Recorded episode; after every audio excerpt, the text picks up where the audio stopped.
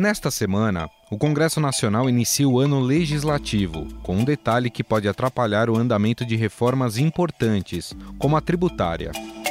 Eu sou otimista, sou confiante, acho que tem maioria para aprová-la. Todo mundo fez muita força para aprovar a reforma previdenciária.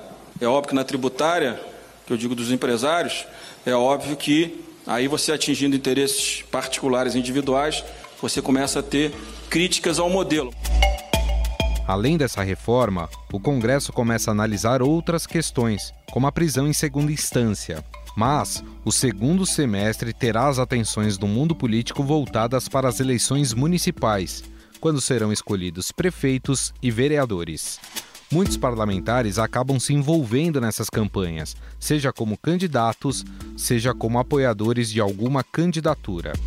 Em 2016, por exemplo, a Câmara dos Deputados teve 80 de seus membros nesta disputa. 20 deles conseguiram conquistar a cadeira de prefeito.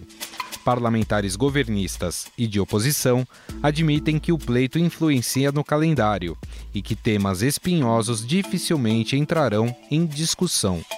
Outro aspecto é que a diminuição da base de apoio do governo no Congresso também pode prejudicar o andamento de pautas sensíveis a Jair Bolsonaro. A decisão do governo de governar sem coalizão, do meu ponto de vista, fortalece o parlamento, porque nos dá mais liberdade para que a Câmara também possa colocar as suas pautas o Estadão Notícias ouviu alguns parlamentares dos mais diversos espectros políticos para acolher a opinião sobre como deve ser esse ano legislativo. Para o deputado delegado Valdir, do PSL de Goiás, a única reforma que deve ser aprovada é a tributária e admite que com as eleições o ritmo dos trabalhos vai diminuir. Eu penso que a reforma tributária ela já vem caminhando desde o ano passado, né? Então ela vem num estágio mais avançado. Então, eu, eu penso que a reforma tributária ela sai esse ano. É, mesmo o executivo eh, estando pensando algo, o parlamento tem a sua proposta. Então, eu acho que ela tramita esse ano. Agora, é, muitos dos temas que vão ser debatidos dentro da, da Câmara, eles são sensíveis, né? Inclusive em relação à população. Em ano de, de pleito municipal, isso interfere muito no trabalho do legislativo, deputado? Interfere, com, com certeza. Negar que, que o andamento será semelhante ao ano passado, isso não vai acontecer. A gente sabe que neste momento já o parlamento está é, boa parte dele envolvido, né, nas eleições municipais, considerando ainda que é, algumas mudanças na legislação eleitoral é, criaram um novo cenário e pós-eleição é, muitos partidos poderão deixar de existir politicamente. E isso faz é, é, uma enorme diferença nesse momento. O senhor é presidente estadual do PSL em Goiás, né? Acredito Sim. que o senhor também terá que ter um empenho muito grande na, nas campanhas é, dos candidatos Sim. do seu partido, né? O senhor pensa quer... como conciliar o trabalho legislativo com esse trabalho de apoio aos seus candidatos? É, na, na, verdade, a gente já está andando agora, né? Então, a gente está aproveitando esse recesso e isso vai acontecer durante o ano. Mesmo com o presidente do partido, a gente não vai abrir mão da agenda né, na Câmara Federal. É, eu levo uma vantagem em relação a muitos outros parlamentares, né? Porque nós, nós somos Goiás. E Goiás é encostado em Brasília. Você entendeu? Meia hora eu já estou fora de Brasília. Em meia hora eu estou numa base onde eu tenho que fazer meu trabalho. Então, a minha dificuldade, ou a dificuldade dos, dos parlamentares de Goiás, de Brasília, é bem diferente. Mas em algum momento acaba pendendo, precisa ter um pouco mais de atenção em uma ou outra coisa, e, né? Eu acho que é, é, eu acho que dá para você conciliar plenamente, considerando que é, normalmente o parlamentar já fica nas bases na segunda, na sexta, no sábado e no domingo, né? Uhum. Então, como o parlamentar já fica quatro dias na base, então acho que dá para conciliar tranquilamente é, a agenda com a agenda do parlamento. Mas a gente sabe que diminui o ritmo sim. Sobre esse racha que houve já no ano passado, né, com a saída do presidente Jair Bolsonaro do partido. E aí eu queria entender se essa junção de, de ano de eleição municipal, mais essa perda de apoio que o presidente veio a ter por causa dessas brigas internas dentro do partido, o senhor acha que vai ser um ano legislativo muito complicado para o governo? O governo tinha uma base de 52 deputados federais e aí ele, ele jogou fora, né? Ele, ele, ele dividiu o que ele tinha. Eu acredito que boa parte das pautas do governo forem pautas para o país, o PSL continua, continuará votando da mesma forma, entendeu? Independente da divisão. Mas existem outras rusgas do governo. Por exemplo, o governo é, é, fez alguns compromissos e não cumpriu. O pagamento de emendas na reforma da Previdência. Aí é uma conta que ficou para trás e que ele vai ter que cumprir. E no parlamento, palavra dada tem que ser palavra cumprida. Senão você perde, perde o crédito. Não tem SEASA, não tem SPC, mas você perde a credibilidade no diálogo. Já o deputado Daniel Coelho, do Cidadania de Pernambuco, que pode sair candidato à prefeitura do Recife, acredita que com a redução no tempo de campanha, o trabalho do legislativo não deverá ser afetado. Eu acho que não tem é, é motivo para atrapalhar. É, nós tivemos uma redução no tempo de campanha que modificou muito esse cenário. É, então, a campanha agora só é de 45 dias, não tem mais uma campanha de 90. Então, o primeiro semestre ele está completamente descontaminado com a campanha municipal. E, como é uma campanha municipal, não são todos os parlamentares que estão envolvidos com, com a eleição como candidatos. Então, você tem 45 dias onde talvez 15% do Congresso é, esteja engajado nas campanhas, os demais não. Então acho que a coisa pode fluir normalmente. O que poderia atrapalhar era se nós tivéssemos deixado um tema como a reforma da Previdência, que tem um alto grau de polêmica para esse ano. É, acho que os temas mais polêmicos eles foram enfrentados no ano passado. É, as reformas que a gente precisa fazer esse ano é, não são reformas que têm um grau de polêmica com a sociedade ou com impopularidade. Você tem disputa de interesses é, mas não algo que vai interferir na, na popularidade das, das candidaturas. A reforma tributária, é, a reforma administrativa da maneira como está sendo colocada, que é uma mudança daqui para frente, né, e não do, dos atuais servidores, são temas que não vão interferir na eleição municipal. Eu acho que a gente pode tranquilamente cumprir uma agenda normal. Dá para conciliar, deputado, o trabalho legislativo com o trabalho na campanha do município? não dá para conciliar, como eu disse, a campanha ficou mais curta, ela mudou de característica, é uma campanha de rede social. Então, a gente tem, acho que outro outro modelo de campanha, e principalmente esse período menor, ele ajuda muito. Era completamente desnecessário aquelas campanhas de 90 dias. Hoje você tem 45 dias, mas do dia que sai o CNPJ até você receber material e poder fazer os atos de campanha, é, demora-se aí uma semana, 10 dias. Então, na prática, é, é um mês de campanha. Então acho que é, dá tranquilamente para a gente não deixar que o ano é, é, seja atrapalhado. Por isso, o presidente tem que ter uma habilidade é, para que tudo funcione o ano inteiro, mas talvez uma votação que tenha necessidade de um fórum mais alto, votação de mudança na Constituição, de PEC, ela não ocorra nas últimas duas semanas próximo da eleição, mas isso assim, é, né, é, para mim tem que ficar na base do detalhe. Então, quem não conseguir conciliar, pede licença do mandato. Eu acho que é isso que tem que acontecer. Agora, é bem diferente um deputado que está apoiando um outro candidato ao deputado que será candidato a prefeito. Aí muda um pouco esse pensamento, né? É, muda mas é o seguinte: quem está no apoio não é tão intenso a sua participação. Mas quem está no apoio não apoia só uma cidade. Normalmente, se você não tem, se você não disputa uma eleição, você vai ter 10, 15, 20, dependendo do tamanho do estado, 30 candidatos e você tem que percorrer vários municípios. Então, também é uma atividade é, trabalhosa. Isso vai depender muito da característica do mandato de cada um, é, da eleição que ele está disputando. Então, assim, são variáveis é, é grandes e é, eu não, particularmente, é, já disputei uma eleição municipal no exercício do mandato de deputado e não tive problema nenhum de estar presente em Brasília. Estive presente, participei das sessões. É, os dias que a gente está em Brasília, você mantém um contato com a campanha através da internet, de rede social, você pode gravar vídeo. Então, é, eu acho que dá para conciliar. A deputada Joyce Hasselmann, do PSL de São Paulo e pré-candidata à prefeitura da capital paulista, critica o fato das eleições acontecerem de dois em dois anos e explica como conciliará o seu trabalho com a campanha. Sem dúvida, o ano eleitoral acaba atrapalhando um pouco os trabalhos do Congresso. Aliás, é um absurdo né, que nós tenhamos eleições a cada dois anos. O ideal seria unificar esse processo eleitoral. Eu sou uma defensora disso. Agora, em relação a mim especificamente, a minha candidatura não vai interferir o meu trabalho no Congresso Nacional. Pura e simplesmente porque eu vou continuar todos os dias em que tiver sessão na Câmara, é, registrando a presença e fazendo os trabalhos e votando os projetos e fazendo campanha nos dias em que não tem sessão na Câmara. Então, às terças-feiras, quartas-feiras e quintas de manhã, né, ou eventualmente segunda-noite, quando tem sessão, eu estarei em Brasília. E nos outros dias, nas segundas, nas quintas à tarde, sextas e final de semana, eu me, me, dedicaria à campanha.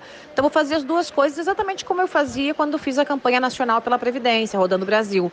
Eu ficava em Brasília nos dias de sessão e viajava o Brasil inteiro em outros dias em que não havia sessão. Se eu conseguir fazer isso né, numa campanha nacional no Brasil inteiro, eu vou conseguir fazer isso também na cidade de São Paulo durante o processo eleitoral.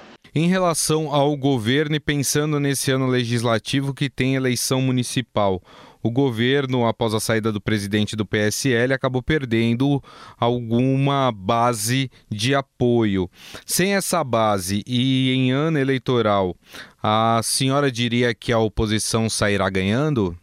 Não, não dá para dizer que quem sai ganhando é a oposição em relação à saída né, do Jair Bolsonaro do PSL.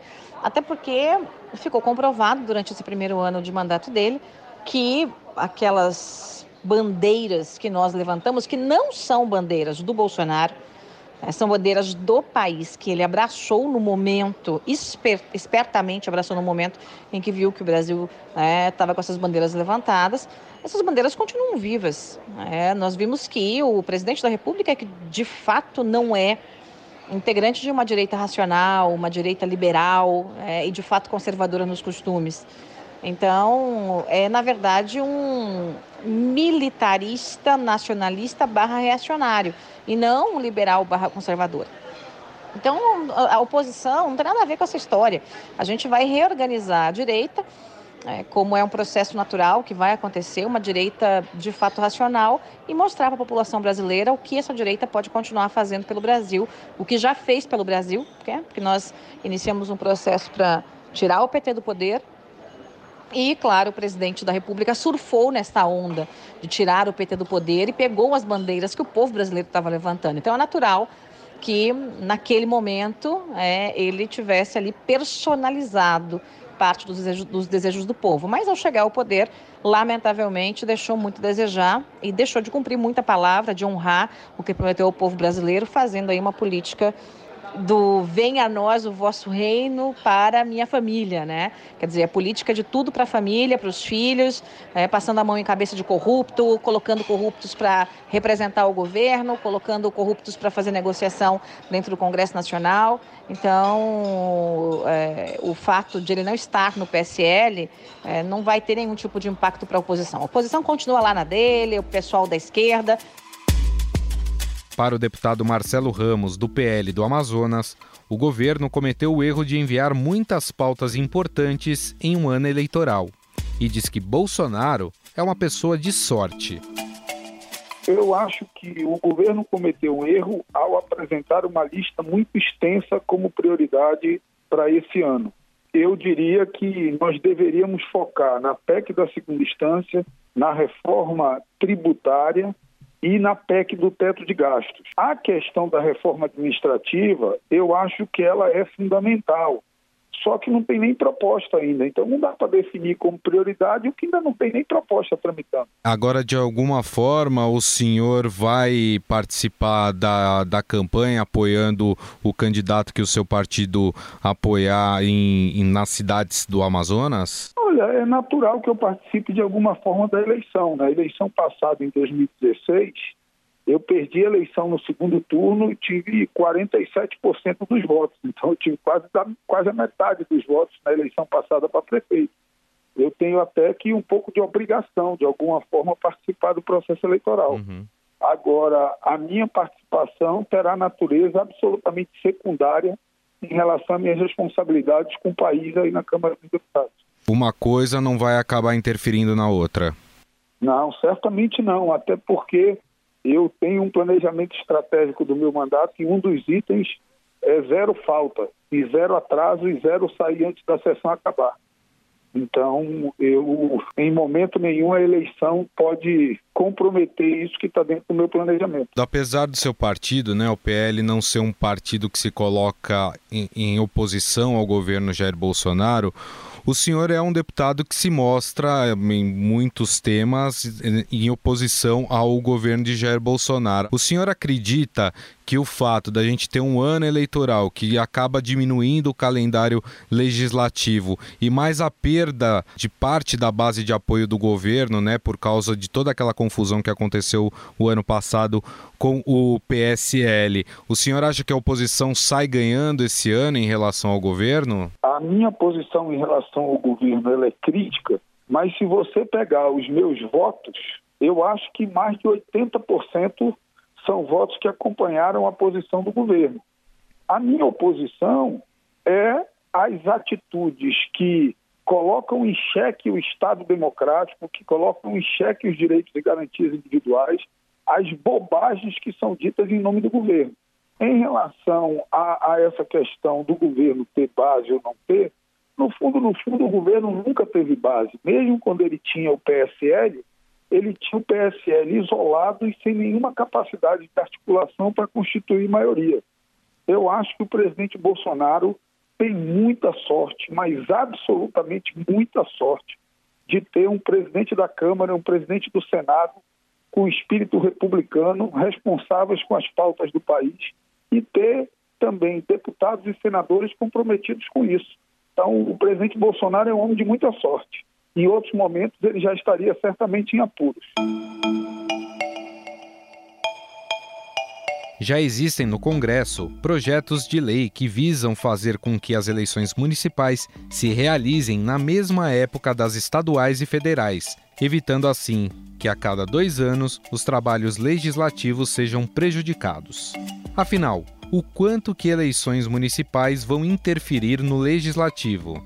Qual o interesse de um parlamentar em concorrer a uma prefeitura? As pautas sensíveis ao país estarão prejudicadas esse ano? Quem responde essas e outras questões é o cientista político e coordenador do blog Legis Ativo do Estadão, Humberto Dantas.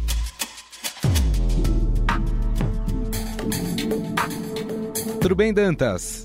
Tudo jóia, tudo jóia. Sempre uma alegria falar contigo, Gustavo, com os nossos ouvintes. O ano de eleição municipal, ele é, de fato, Dantas, realmente atípico para o Congresso? De que forma isso acaba interferindo nos trabalhos do Legislativo? Acho importante você colocar o ano de eleição municipal, porque naturalmente, para os nossos ouvintes, fica fica na cabeça aquela ideia de que todo ano par, portanto, todo ano eleitoral é atípico dentro do parlamento ou mesmo dentro do poder público de uma maneira geral. Mas a eleição municipal, as pessoas vão dizer o que a eleição municipal tem a ver com a realidade do Congresso Nacional. E aí vem a questão, absolutamente tudo. Primeiro porque dentro do Congresso Nacional os partidos políticos são muito relevantes. E os partidos políticos têm, obviamente, uma relação muito forte com as eleições municipais e é nas realidades dos municípios que, por vezes, os partidos fortalecem suas máquinas, né? oportunizam suas, suas chances eleitorais, é, ganham força no que diz respeito ao seu peso dentro de algumas realidades. Não que isso tenha tudo a ver com eleições vindouras, mas os partidos políticos, os grupos políticos têm muita relação com essa eleição. E esses grupos se alimentam dentro do Congresso Nacional, se fortalecem lá dentro. Portanto, é, um deputado federal, por exemplo, que tenha prioritariamente ou predominantemente uma base regionalizada no seu estado, tem todo o interesse do mundo em manter essa base sob o seu controle ou ampliar o seu controle sobre essa base, elegendo prefeitos e vereadores que certamente lhe ajudarão uh, na eleição seguinte, na sua eleição seguinte, mesmo isso não é incomum, participando destas eleições municipais como candidato sem qualquer prejuízo de seu mandato como parlamentar, o que é outra coisa extremamente relevante e importante e que paralisa o Congresso, porque muitos deputados, como candidatos, é, acabam por se ausentar muitas vezes das suas atribuições legislativas. E aí vem aquela pergunta: qual é o interesse de um deputado federal se tornar um prefeito, hein, Dantas? Olha, é um cargo que dá maior visibilidade local para esses indivíduos né? é um cargo que oferta uma possibilidade maior de distribuição, uh, de controle de recursos e de distribuição de cargos políticos. É, é um cargo que efetivamente carrega consigo uma responsabilidade muito grande e mais próxima da sociedade. Por vezes até a gente consegue justificar esse tipo de escolha do político, até mesmo por razões familiares, né? de ficar mais perto das suas bases, dos seus eleitores, dos seus amigos, familiares etc, etc, etc. E é um cargo que dá uma autonomia política maior. Né? Um parlamentar, por vezes, se sente muito isolado dentro do Congresso Nacional é, quando não consegue implementar, por exemplo, uma agenda própria é, de realizações, sobretudo no campo legislativo. E aí a gente acaba encontrando alguns parlamentares que vão viver daquelas famigeradas emendazinhas para poder dizer que fizeram alguma coisa pela humanidade mas definitivamente esse não é o tamanho do poder que um político que tem votos gostaria de ter, sobretudo quando ele atinge o cenário federal.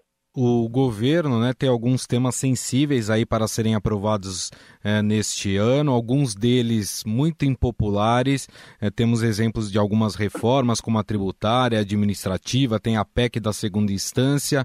A primeira coisa, é possível, neste ano legislativo, com eleição municipal, aprovar esses temas que necessitam de um debate maior ou é praticamente um ano do ponto de vista legislativo perdido? Olha, Gustavo, eu, eu vou ficar no meio do caminho. Eu não estou querendo fugir da sua pergunta de forma nenhuma, mas eu vou ficar entre uma coisa e outra. Tá. É possível avançar muito nessas pautas, predominantemente, prioritariamente, no primeiro semestre.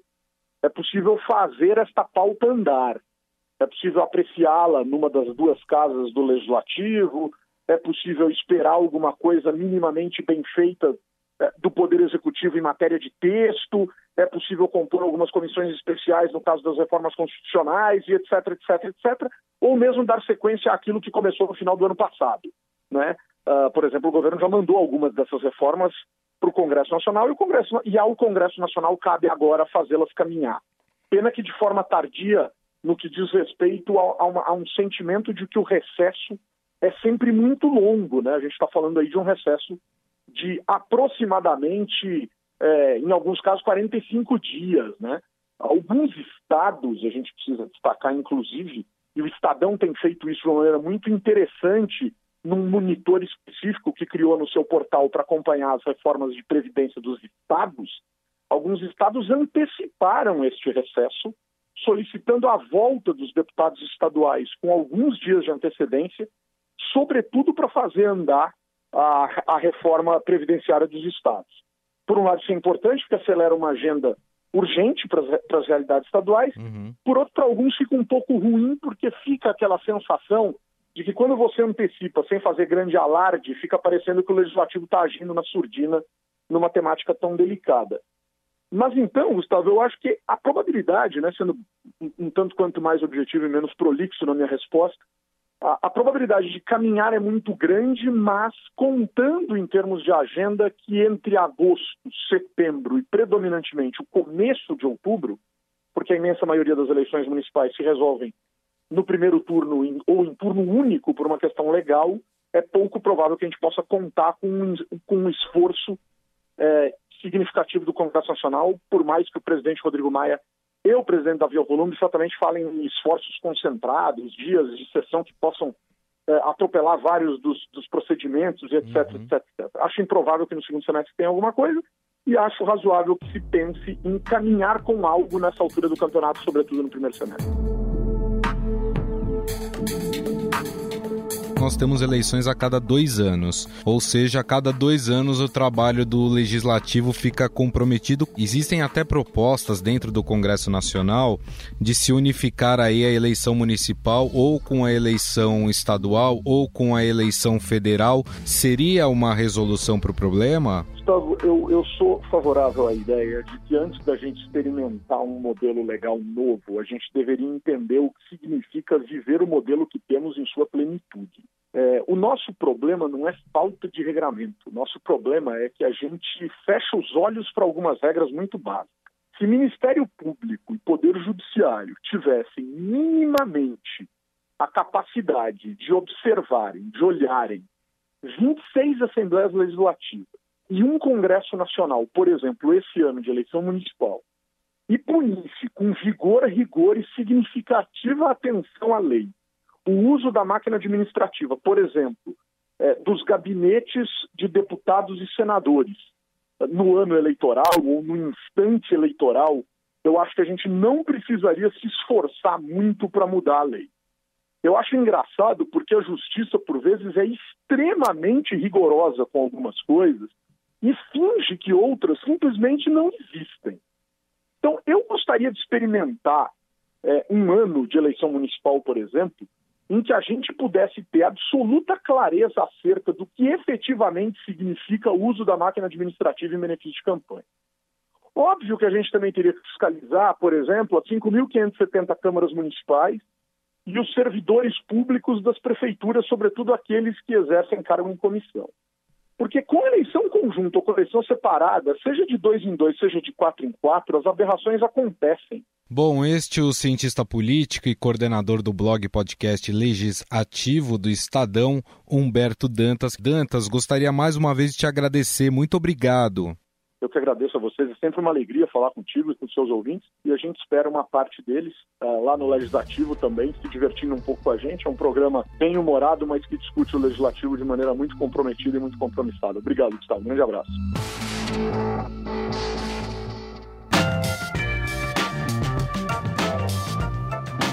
O Estadão Notícias desta segunda-feira vai ficando por aqui. Contou com a apresentação minha, Gustavo Lopes, produção de Júlia Corá e montagem de Nelson Volter. O diretor de jornalismo do Grupo Estado é João Fábio Caminoto. Mande seu comentário e sugestão para o e-mail podcast@estadão.com. Um abraço e até mais. Estadão Notícias.